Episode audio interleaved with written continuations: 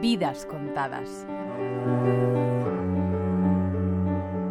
Ninguno de los saberes humanos fue ajeno al escritor alemán Goethe, que además de poeta, dramaturgo y novelista fue jurista, botánico, zoólogo, pintor, físico, músico, ocultista y diplomático. Le quedó tiempo además para cortejar y seducir a una larga lista de mujeres. La menos conocida y más oscura de todas ellas fue precisamente su mujer, Christian Bulpius, madre de sus cinco hijos, de los que solo uno sobrevivió.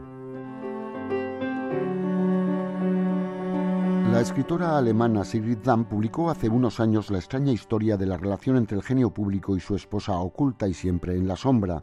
Christian Bulpius era una huérfana y letrada cuando conoció al gran hombre. Ella tenía 23 años y entabló una relación íntima con él. Desde entonces se dedicó exclusivamente a su cuidado. Fue una relación voluptuosa en la que el escritor puso a prueba la sensualidad recién descubierta en su viaje a Italia.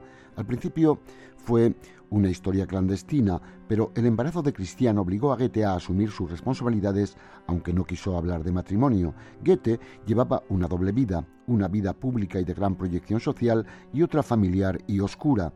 Convivió con Cristian 18 años y después se casaron. Vivieron juntos otros 10, hasta la muerte de Cristiana alcoholizada. Tenía 50 años.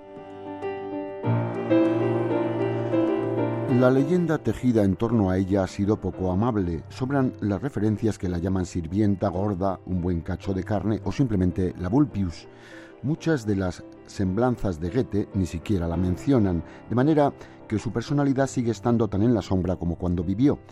En el año 1916 salió a la luz la voluminosa correspondencia entre Christian y Goethe. Son 601 las cartas que ella le mandó a él y 254 las que Goethe le dirigió a ella. El lector puede hacerse una idea aproximada de Christian. Nada extraordinario, una mujer de poca formación que se vio obligada a trabajar en un taller de sombreros casi desde niña. Christian nunca acompañará a Goethe más allá del jardín y se queda en sus habitaciones cuando hay invitados. Esa exclusión absoluta no le impedía dirigir las casas de Goethe. Tuvo que enterrar como ilegítimos a cuatro hijos al poco de nacer. Su única misión en la vida era hacer pasible la vida doméstica del gran hombre. Cuando Christian Bulpius muere, después de ocho días de terrible agonía, solo hay criados insensibles a su alrededor. Muere en la soledad más absoluta. Ni su hijo August ni Goethe acudieron a su lado aunque estaban en la misma casa. Su muerte a nadie le importaba. El 6 de junio de 1816, Goethe escribió en su diario, He dormido bien. Mi esposa ha fallecido hacia el mediodía, vacío y silencio dentro de mí. Por la noche, brillante iluminación de la ciudad. Desde luego, la frialdad del genio y el a la sangre.